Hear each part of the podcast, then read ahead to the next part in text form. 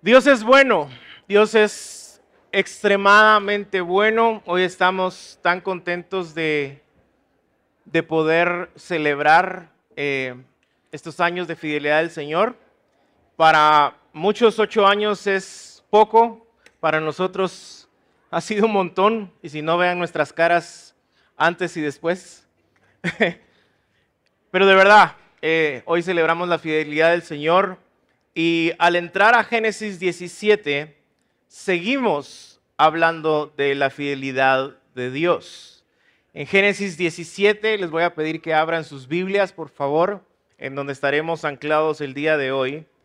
Ah, seguimos leyendo acerca del pacto de Dios con Abraham, de las promesas que Dios hizo a Abraham.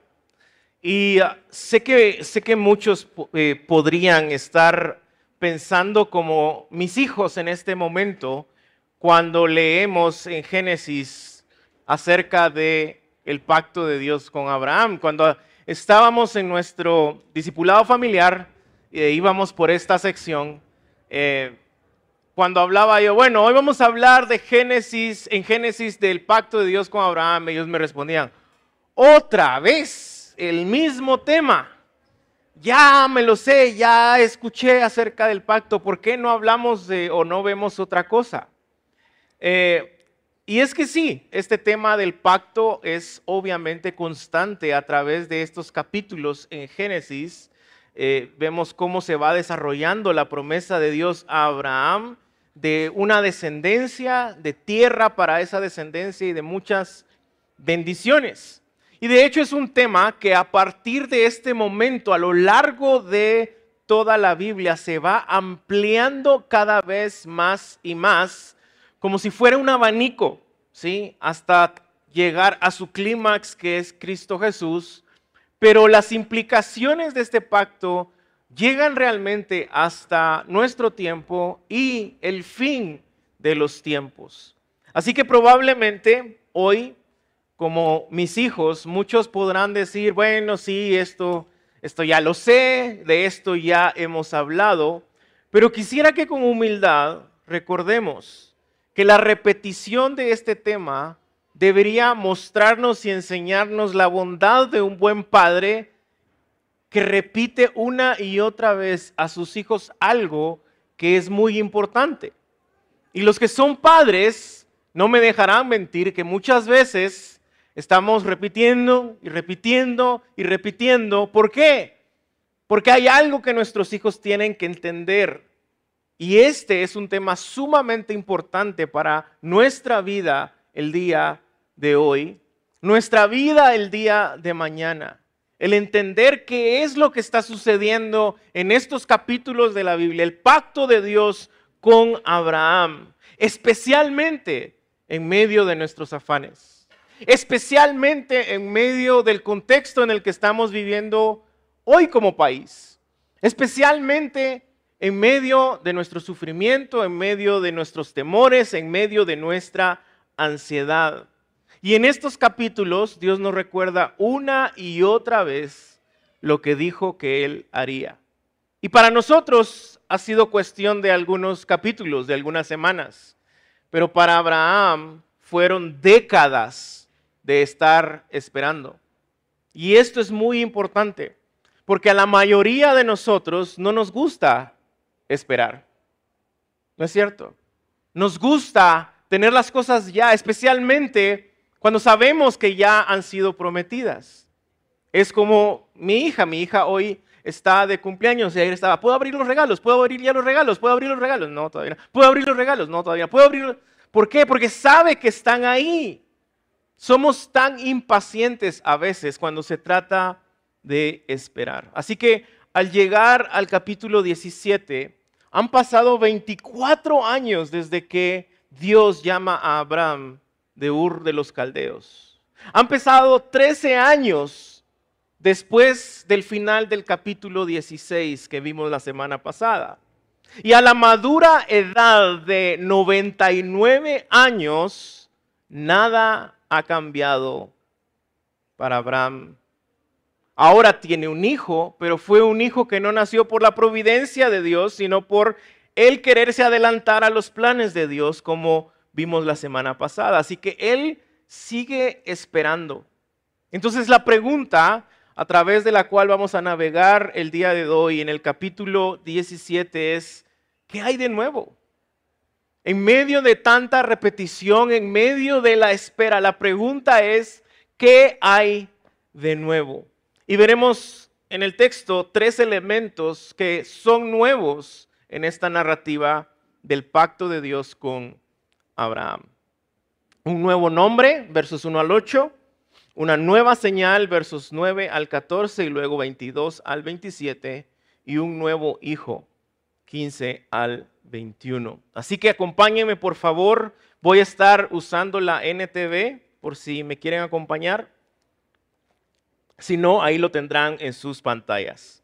Un nuevo nombre, versos 1 al 8. Y en el verso 5 está claramente esto explicado. Y no serás llamado más Abraham, sino que tu nombre ahora será Abraham. Por fin llegó el cambio de nombre. Abraham significa Padre exaltado. Y ese es un buen nombre. Y cualquiera que somos padres acá quisiera que nos dijeran, wow, Padre exaltado. Pero luego Dios explica por qué el cambio de nombre. En el final del verso 5 dice, porque yo te haré Padre de multitud de naciones. Esto es algo nuevo. Antes de Génesis 17, Abraham se le dijo que sería padre de una gran nación. Pero ahora esto cambia. Ahora será una multitud de naciones. Es algo plural, no en singular. Él es el Padre al final de cualquiera, judío o gentil, que siga sus pasos de fe y obediencia, como vimos la semana pasada. Desde el inicio Dios sigue afirmando que las naciones están en su plan de redención. No es una cuestión únicamente de Israel, él no tiene un trato especial únicamente con una nación. Su trato especial, su amor se extiende más allá. Israel solo fue el modelo al final de lo que Dios haría con todo el mundo. De eso se trata Gálatas 3. Abraham sería padre de naciones.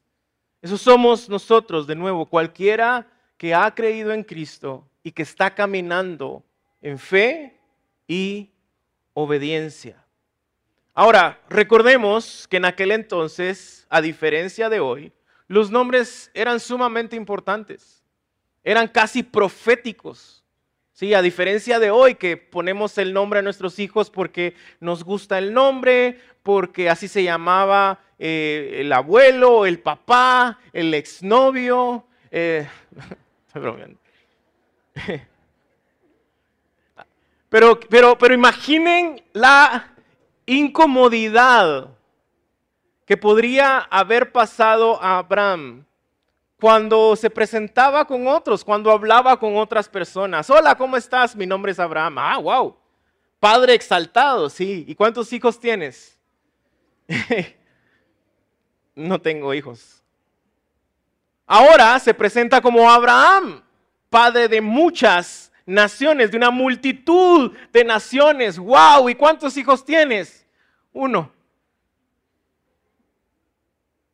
Pero ese hijo había de nuevo nacido no por providencia de Dios, sino por el temor, la duda que había en los corazones de Saraí y Abraham.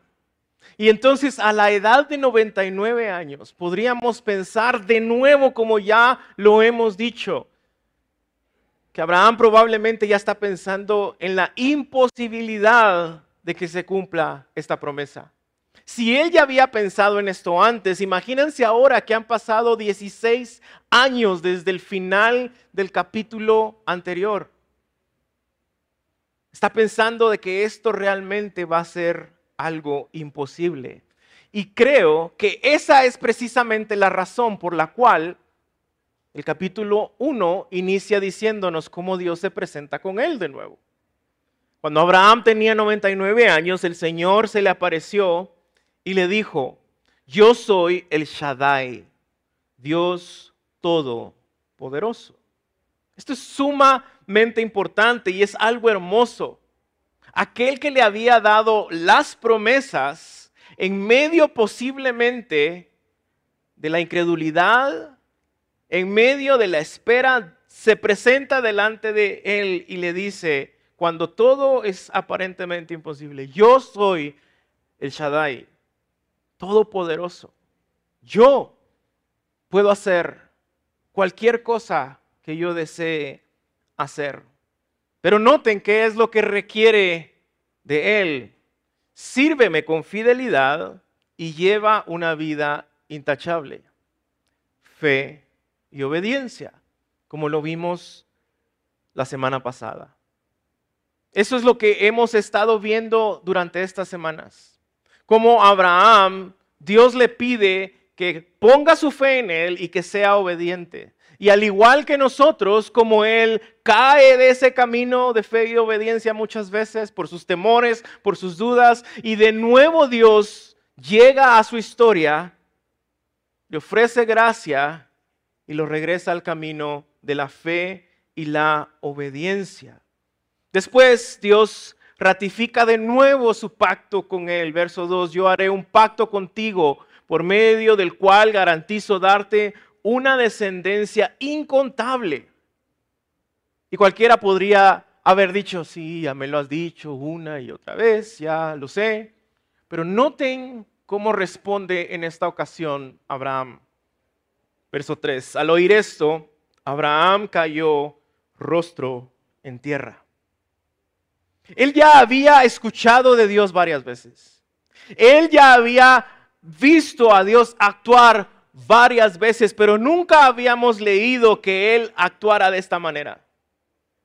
Nunca habíamos visto que Él se postrara y adorara al Señor reconociendo su grandeza, reconociendo que Él es el Shaddai.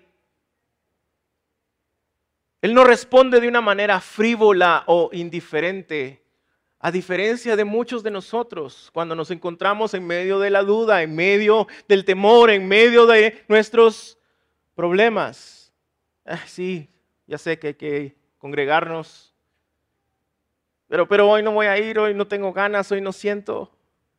Sí, sí, ya sé que hay que cantar, que, hay que orar, que hay que ofrendar, pero, pero estás en tu corazón realmente con una actitud frívola, indiferente ante el Señor. Sí, eso ya me lo dijiste una otra. Ya sé qué es lo que va a pasar, ya sé qué es lo que, qué, qué es lo que Dios ha dicho. No, Él responde en adoración, en alabanza a Dios. ¿Por qué? Porque está conociendo cada vez más a este Dios todopoderoso.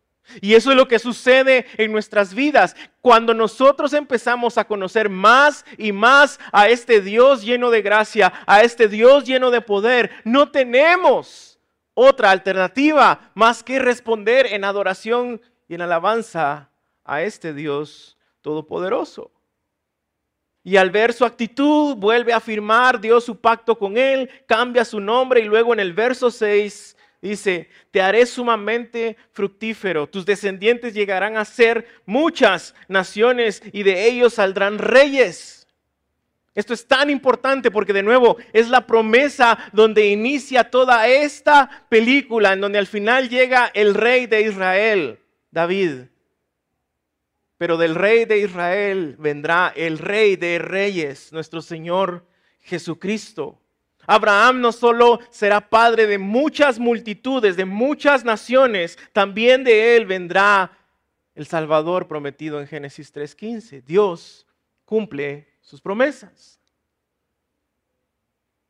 Y luego observen el verso 7. De nuevo, dice, yo confirmaré mi pacto contigo, con tus descendientes después de ti, de generación en generación. Es el pacto eterno. Yo siempre seré tu Dios y el Dios de todos tus descendientes. ¿Acaso no es esto hermoso? Que el Dios creador del universo, el Shaddai, el Dios todopoderoso, promete estar con nosotros. Desde Abraham, su simiente, hasta, hasta nosotros. Él está ampliando este pacto a una relación personal e íntima. No solo con Él, de nuevo, sino que todos los que nazcan de Él. Pero ¿qué significa esto de todos los que nazcan de Él? Vean Romanos capítulo 9, verso 6 en adelante. Ahora bien, ¿acaso Dios no cumplió su promesa a Israel? No, porque no todos los que nacen de la nación de Israel son verdaderamente miembros del pueblo de Dios.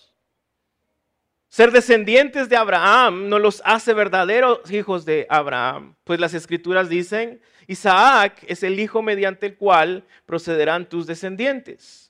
Aunque Abraham tuvo otros hijos, eso no significa que no todos los descendientes naturales de Abraham son necesariamente hijos de Dios. Solo los hijos de la promesa son considerados hijos de Abraham.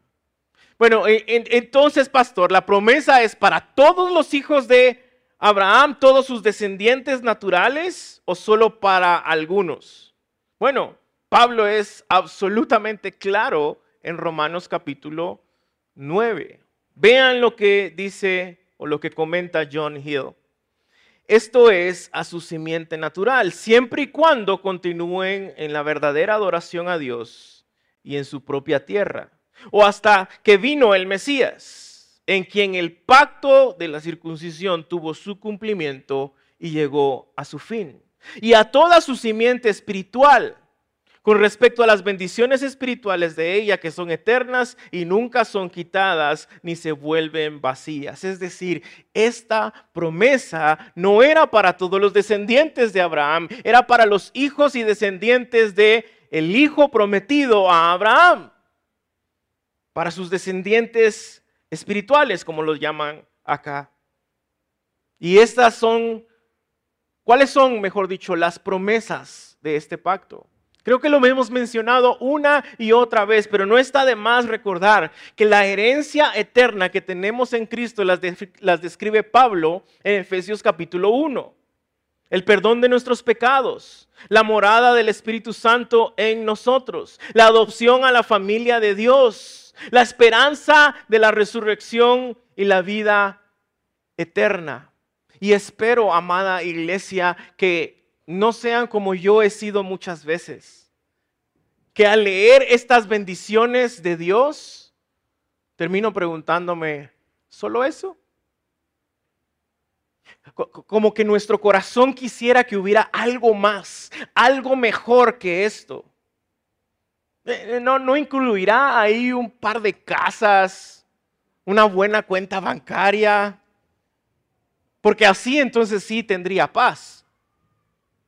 Pero una y otra vez somos recordados a lo largo de las escrituras que no hay nada en esta tierra que pueda llenar nuestro corazón de paz, esperanza y gozo que la misma presencia del Señor en nuestra vida que el entender que Él nos ha trasladado del dominio de las tinieblas a su luz admirable, el entender que ahora somos parte de su familia cuando éramos huérfanos, ahora tenemos un padre, una familia, un hermano mayor a quien debemos imitar. ¿Acaso eso no es suficiente? Pero muchas veces actuamos y vivimos como si no fuera suficiente. Es precisamente ese pensamiento el que ha llevado a muchos a deprimirse, a estar mal, sin esperanza, porque creen que es algo más aparte de lo que Dios prometió a aquellos que creen en Él y le obedecen lo que necesitamos. Y la obediencia, de hecho, es un tema importante en la segunda parte de este sermón. Una nueva señal. Versos 9 al 14 y 22 al 27. Entonces Dios le dijo a Abraham, es tu responsabilidad obedecer las condiciones del pacto. Tanto tú como todos tus descendientes tendrán esta responsabilidad de por vida. Pero, pero ¿cuál es esa responsabilidad? Vean el verso 10. Este es el pacto que tú y tus descendientes deben cumplir. Todo varón entre ustedes debe ser circuncidado Debes cortar la carne del prepucio como señal del pacto entre tú y yo. De generación en generación, todo varón debe ser circuncidado al octavo día de su nacimiento. Esto incluye no solamente a los miembros de tu familia, escuchen esto iglesia, esto es muy importante, sino también a los siervos nacidos en tu casa y a los siervos que extranjeros que hayas comprado. De nuevo, los gentiles. El plan redentor de Dios para bendecir al mundo incluye al mundo. No es solo a Israel. Todos deben ser circuncidados. Llevarán en su cuerpo la marca de mi pacto eterno. Todo varón que no sea circuncidado será excluido de la familia del pacto por romper este pacto. Pero, ¿qué significa la circuncisión? Tres cosas rápidamente. Número uno es obediencia. Obviamente, Dios lo está requiriendo había que hacerlo, había que ser obedientes. De nuevo, reforzando la idea de que nuestro caminar es siempre en fe y obediencia a su palabra. Era una manera de mostrar lealtad a Dios a través de ser obedientes.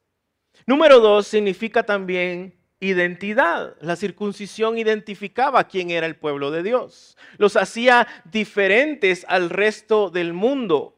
¿sí? Aunque la circuncisión no era algo nuevo en este tiempo. Egipto lo, practicaba y probablemente es por eso que Abraham no se detiene a preguntar, ¿qué? ¿Qué, es, lo, que crees que haga? Tal vez no, no entendí bien, ¿Me, ¿Me, puedes repetir por favor? No, no, no, no pregunta. Él lo da por sentado, no era algo anormal en este tiempo. Y en tercer lugar, y lo más importante, necesitaban quitar la carne. Era una señal que literalmente implicaba quitar la carne y derramar sangre. Ahora debemos recordar algo muy, muy claro y creo que y espero que todos lo entendamos. Y es que en realidad la circuncisión en sí misma no podía tratar con la carne y el pecado. Pero esta sí apuntaba a una realidad espiritual que sí podía hacerlo, que es la circuncisión del corazón. De nuevo vemos un tema que inicia en Génesis 17 y poco a poco se va haciendo más grande como un abanico, ¿sí? Y desde Deuteronomio empezamos a ver cómo Dios habla de, de esta necesidad de circuncidar sus corazones. Israel nunca lo entendió, por eso nunca pudieron obedecer al Señor como Él lo demandaba. Los profetas una y otra vez de nuevo hablaban de la necesidad que había de la circuncisión espiritual. Y luego en el Nuevo Testamento, Pablo en Romanos capítulo 2 nos dice, pues ciertamente la circuncisión es de valor si tú practicas la ley. Pero si eres transgresor de la ley, tu circuncisión se ha vuelto incircuncisión. Más adelante en el verso 29 dice, pues es judío el que lo es interiormente y la circuncisión es la del corazón a través del Espíritu Santo, no por la letra. Pablo está diciendo que la circuncisión física anticipa la verdadera circuncisión, la circuncisión del corazón. Eh, es decir, en el, en el antiguo pacto, en el Antiguo Testamento, la circuncisión física era la señal, era, era, el sello de este pacto y sus promesas. Un pacto que progresivamente se va haciendo más y más grande, como este abanico, y el cual encuentra su clímax en Cristo Jesús. Ahora, en el nuevo pacto, en el, Nuevo Testamento, la señal de este pacto es la regeneración de nuestro corazón. Esa regeneración que es obrada en nosotros a través del poder del Espíritu Santo, que es quien nos sella porque ahora pertenecemos a Dios y podemos heredar las promesas dadas a nosotros en Cristo Jesús. Cristo es la verdadera simiente de Abraham, quien compró con su sangre las bendiciones del nuevo pacto para nosotros. Él derramó su sangre una vez para siempre, suficiente. Ya no había que seguir derramando sangre. Ya no había que llegar a ofrecer nuestros sacrificios derramando sangre. Ya no había que marcarnos físicamente y derramar sangre para quitar la carne. No, esa es una obra ahora del Espíritu Santo, quien nos sella. ¿Por qué? Porque hemos creído que la sangre de nuestro Señor Jesucristo es suficiente para hacernos parte de esta familia y heredar estas bendiciones. La única forma de ser parte de este pacto, de este nuevo pacto, es que Dios circuncide nuestros corazones. De eso se trató todo el concilio en Jerusalén, en Hechos 15. De, eso, de hecho, se trata todo el libro de Gálatas. Y luego vemos en versos 22 al 27 que contienen el mismo tema de la circuncisión, pero enfatizan, como dije al inicio de esta segunda parte, la obediencia. Fe y obediencia. Vean el verso 22. Cuando Dios terminó de hablar, dejó a Abraham y se fue. Y Abraham pudo haber dicho, bueno, voy a esperar a ver si Dios se me aparece de nuevo y me confirma realmente lo que tengo que hacer, porque esto sí está muy raro no, no, no, no, no entiendo esto, no sé qué, entonces mejor, espero, mejor consulto a alguien más. No. Verso 23. Ese mismo día, Abraham tomó a su hijo Ismael y a todos los varones de su casa, tanto los que habían nacido ahí como los que había comprado, y los circuncidó cortándoles el prepucio tal como Dios le había dicho. Abraham tenía ya 99 años cuando fue circuncidado, su hijo Ismael 13, y tanto Abraham como su hijo Ismael fueron circuncidados ese mismo día, y también los varones de la casa, los nacidos ahí, los comprados como siervos, todos fueron circuncidados. No quiero imaginarme lo raro de esa escena, ¿verdad? Lo raro que fue de llamar a sus siervos y decirles, bueno, hace cola porque lo que sí sé es que se derramó mucha sangre. ¿Para qué? Para que ese fuera el sello del pacto de Dios con ellos.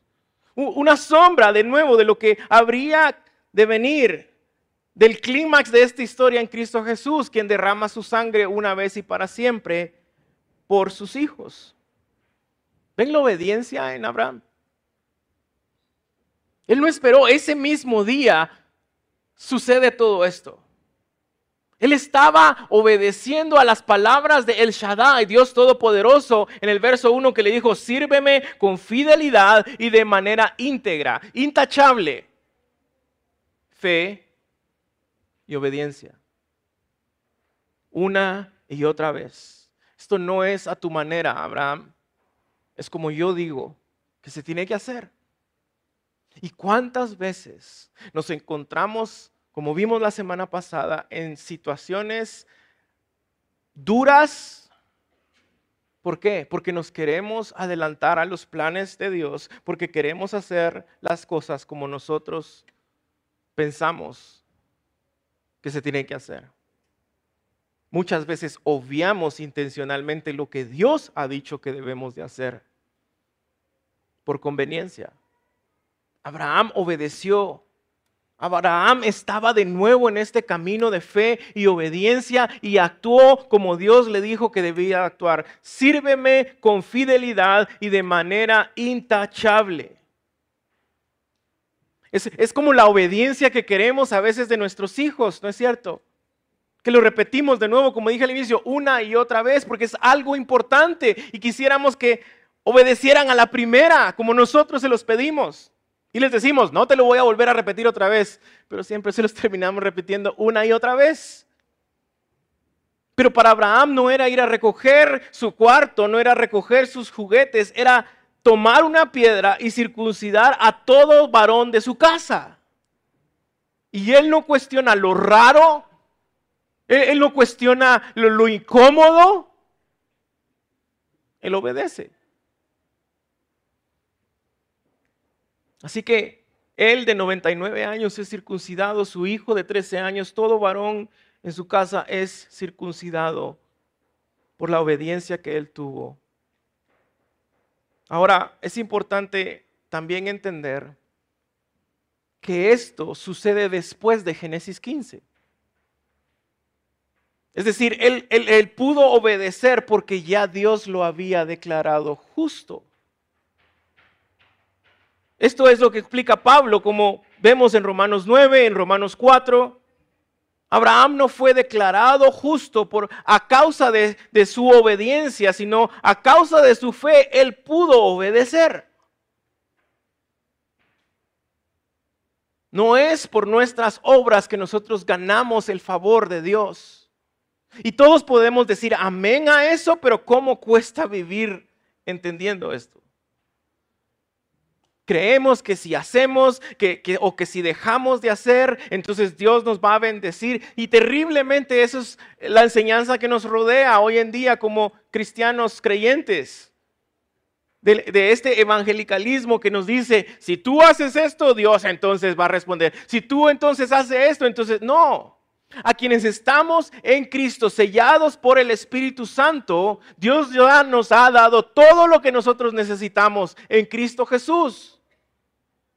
Él es suficiente, pero muchas veces, como mencioné anteriormente, nos preguntamos, pero ¿no habrá más? No es por nuestras obras. Es por su gracia, esta, esta gracia hermosa que nos transforma desde adentro hacia afuera. Es por eso que alguien que no ha sido regenerado, que no ha sido sellado por el Espíritu Santo, no puede vivir fielmente al Señor. No puede vivir en obediencia al Señor. Es eh, aquellos que hemos sido regenerados, sellados por el Espíritu Santo, somos los que anhelamos venir, congregarnos, cantar, ser generosos, orar los unos con los otros, servir. E, e, el, el vivir en nuestras disciplinas espirituales, orando, alabando, ayunando, leyendo la palabra, estudiando la palabra responder a Él a través de las ordenanzas eh, eh, o, sacramentos que Él dejó. Bautizarnos para dar fe pública de nuestra fe, participar juntos de la cena del Señor, recordando su cuerpo molido, su sangre derramada. E, el hecho que estemos aquí hoy es en respuesta a esa gracia que nos ha transformado. Muchos hoy, eh, tan temprano hoy, a pesar de la lluvia, del frío, del cansancio, pero no es porque querramos ganarnos algo, no es porque querramos decirle a Dios, bueno, yo vengo temprano todos los domingos, sirvo todos los domingos, así que me debes. No, es en respuesta a esa gracia que nos ha transformado. Nos congregamos el día de hoy en respuesta a esa gracia que nos ha transformado. Cantamos de lo que Él es, de lo que Él ha hecho, porque Él dijo que lo hiciéramos en obediencia caminando en fe. Queremos responder con fidelidad a esa gracia que nos ha transformado de adentro hacia afuera. Alguien que no quiere obedecer de nuevo es porque no ha conocido esa gracia, porque su corazón no ha sido transformado por el Señor. Alguien que es indiferente a Dios, a su palabra, a su iglesia, es porque no ha sido regenerado. La obediencia nace de la fe. Un nuevo nombre, una nueva señal. En tercer lugar, un nuevo hijo. Versos 15 al 21.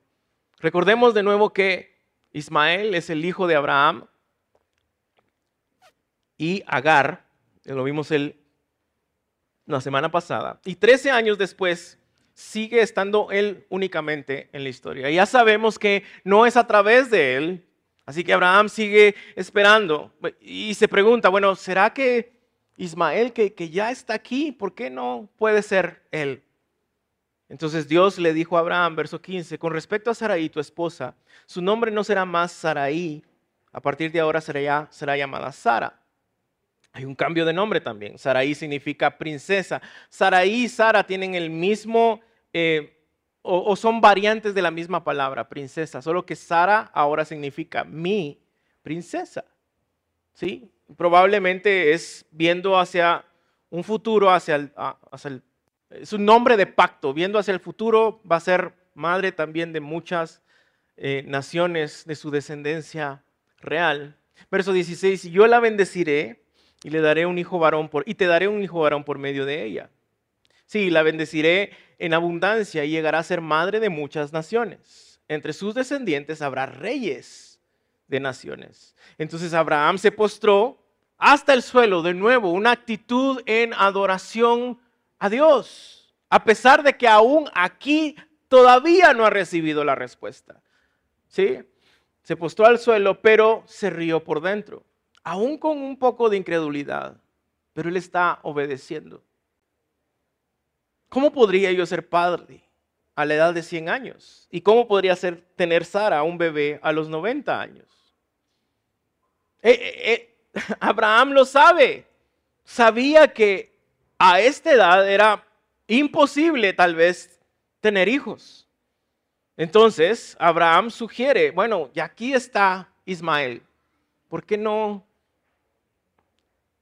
¿Por qué no actúas a través de él? En el verso 18, que Ismael viva bajo tu bendición especial. ¿Y cuál es la respuesta de Dios en el verso 19? No. Habrá bendiciones para Ismael, como Dios lo prometió, lo vimos la semana pasada, pero no dentro del pacto. Él no sería parte de este linaje prometido. Sara, verso 19, tu esposa te dará a luz un hijo, le pondrás por nombre Isaac, y yo confirmaré mi pacto con él y sus descendientes como pacto eterno. Con respecto a Ismael, también a él lo bendeciré, tal como lo has pedido. Haré que sea fructífero, multiplicaré su descendencia, llegará a ser padre de doce príncipes, lo vimos la semana pasada también, y haré de él una gran nación. Pero mi pacto se confirmará con Isaac, que nacerá de ti y de Sara dentro de un año. ¡Wow! Al final, Señor, después de tanta espera, tú me das al menos luz de una respuesta. En un año. Hemos esperado décadas pero ahora es cuestión de tiempo, es en un año. Abraham creyó, pero de, pero de nuevo, vean, por dentro se estaba riendo. Verso 17. Porque él sabía que humanamente era imposible. Pero no solo por eso, sino que creo que se estaba riendo también porque su matrimonio no estaba bien. Su, relación con su esposa estaba quebrantada. Él la había dado a Faraón para que la violaran. Él había sido indiferente y pasivo la semana pasada con Agar y con Saraí. Imaginen cómo está este matrimonio. Y a esa edad, él se ríe. Pero noten lo que afirma Pablo en Romanos capítulo 4. Aun cuando no había motivos para tener esperanza, Abraham siguió teniendo esperanza, porque había creído que llegaría a ser el padre de muchas naciones. ¿Por qué? Pues Dios lo había dicho. Él cree y se ríe, duda un poco, pero cree, porque él podía hacerlo. No, porque Dios lo había dicho. ¿Y cuánto nos cuesta a nosotros creer lo que Dios ha dicho. ¿Cuánto nos cuesta a nosotros? Y nosotros honestamente no reaccionamos solo riéndonos. Terminamos de nuevo frívolos, indiferentes. Y la fe de Abraham, verso 19, no se debilitó a pesar de que él reconocía que por tener unos 100 años de edad, su cuerpo ya estaba muy anciano para tener hijos, igual que el vientre de Sara. A pesar de las circunstancias, a pesar de esa duda que aún está ahí, pero él obedeció y creyó contra todo pronóstico, no porque él pudiera hacerlo, sino porque Dios lo había prometido. Eso es la fe. La fe no es andar decretando, declarando, desatando o, ser positivo. La fe es creer en base a algo que aún no se ve, pero que Dios ya ha dicho que sucederá. Su palabra es suficiente. iglesia, su palabra es suficiente para sostenerte en medio de cualquier situación. Su palabra es suficiente. Fe es estar totalmente convencidos de que Dios puede hacer lo que dijo a pesar de que todas las probabilidades estén en contra. Lo que Dios ya ha dicho. ¿En dónde? En su palabra.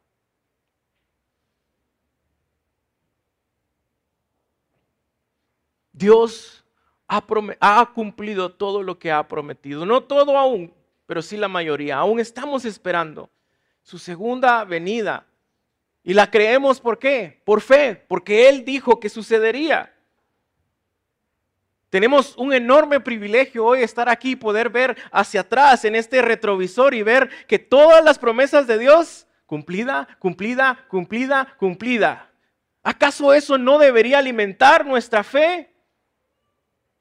Eso, eso no debería darnos motivos para no dudar en nuestro corazón de que Dios puede actuar como dijo que iba a actuar. Isaac nació y la historia del Génesis continúa desarrollándose, llega a Éxodo, toda la narrativa del Antiguo Testamento, sus promesas fluyen y nunca fracasan. Y luego llegamos a Cristo, a la cúspide de este pacto. Y Pablo en el nuevo, pacto, en el Nuevo Testamento, en 2 Corintios escribe, pues tantas como sean las promesas de Dios, en Él todas son sí. Por eso también por medio de Él es nuestro amén, para la gloria de Dios por medio de nosotros. Las promesas de Dios en Cristo son sí y amén. No a lo que tú quieras tenemos que conocer realmente qué es lo que Dios ha prometido. Ponte de pie, iglesia. Y le voy a pedir al equipo que pueda empezar a repartir los elementos de la cena del Señor. En Génesis 17 vemos cómo Dios da a Abraham un nuevo nombre, una nueva señal, un nuevo hijo. A, aquel Abraham que llevaba décadas esperando, a veces caminando en fe y obediencia, a veces alejándose de ese camino como nosotros. Así que hoy, antes de tomar la cena del Señor, te pido que medites en tu corazón. Gracias. Porque quizás, escucha esto por favor, iglesia, quizás la razón por la cual estás viviendo con tanto estrés, la razón por la cual estás viviendo con tanto temor, la razón por la cual estás viviendo con tanta duda, es porque has actuado como mis hijos ante la palabra del Señor diciendo, ay, otra vez, ay, esto ya lo sé, ay, esto ya lo hemos visto, Tal vez no has entendido verdaderamente el propósito de Dios como un buen padre que nos repite una y otra vez aquellas cosas importantes que tenemos que escuchar y poner en práctica. Y a leer una y otra vez el pacto de Dios con Abraham, cómo Dios trata con Abraham. Pregunto, iglesia, ¿acaso podemos permitir algún espacio de duda en nuestro corazón. Podemos dudar, aunque sea un poco, del compromiso que Dios tiene con su palabra. Oro en Dios que la respuesta sea no. Él ha prometido que Jesús regresará y hará todas las cosas nuevas. Él ha prometido que habrá justicia perfecta, no en este lado de la eternidad, ni, ni, ni a través de un partido político, ni de gobernadores o organizaciones. Él ha prometido que en medio de todas nuestras pruebas y aflicciones, esas cosas están trabajando para nuestro bien, aunque no se sienta de esa manera. Él ha prometido salvación, restauración, provisión, fortaleza, consuelo, guianza, protección, paz, gozo, aunque parezca imposible debido a nuestras circunstancias, aunque parezca imposible debido a nuestra situación como país, aunque parezca imposible por cómo está el mundo, pero recuerda, Él lo prometió. Y Dios es fiel a su palabra. Abraham creyó a pesar de que todo su entorno le decía que esto era imposible, pero no era porque él podría hacerlo, era porque Dios lo había prometido. Y puede que esa respuesta a lo que tú estás esperando y orando particularmente nunca llegue de este lado de la eternidad. Puede que la respuesta tome toda la vida y que en medio de tu espera tú te mantengas fiel y obediente a su palabra. Toma un momento ahí para meditar en tu corazón. Esta es una cena familiar, como siempre le hemos dicho. Si tú has puesto tu fe en Cristo Jesús, puedes participar de ella. Si tienes hijos pequeños, por favor explícales por qué no pueden participar es una buena oportunidad para enseñarles el Evangelio. Y en medio de tu situación, pregúntate si estás caminando en fe y obediencia. En medio de tanto estrés, en medio de, tu sufrimiento. Y recuerda que ahora en el nuevo pacto estamos unidos a Cristo por el poder del Espíritu Santo, quien es quien nos sella. Y por eso podemos caminar de este lado de la eternidad en fe y obediencia esperando. Que yo recibí del Señor lo que también les he enseñado, dice la palabra. Que el Señor Jesús, la noche que fue entregado, tomó pan y habiendo dado gracias, lo partió y dijo, toman, coman, este es mi cuerpo que por ustedes es partido. Hagan esto en memoria de mí. Participemos, por favor, en la Santa Cena.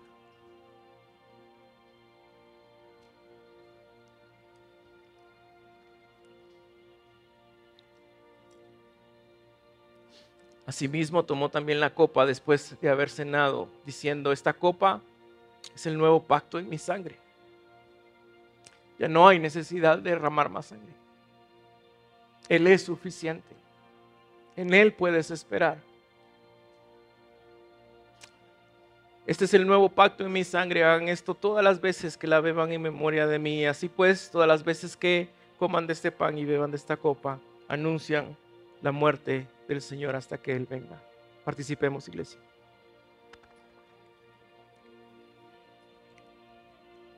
Y como Abraham, respondamos al Señor que ha hablado con adoración, con alabanza, recordándole a nuestra alma que espere en el Señor aún en medio de la tormenta, aún en medio de las dificultades.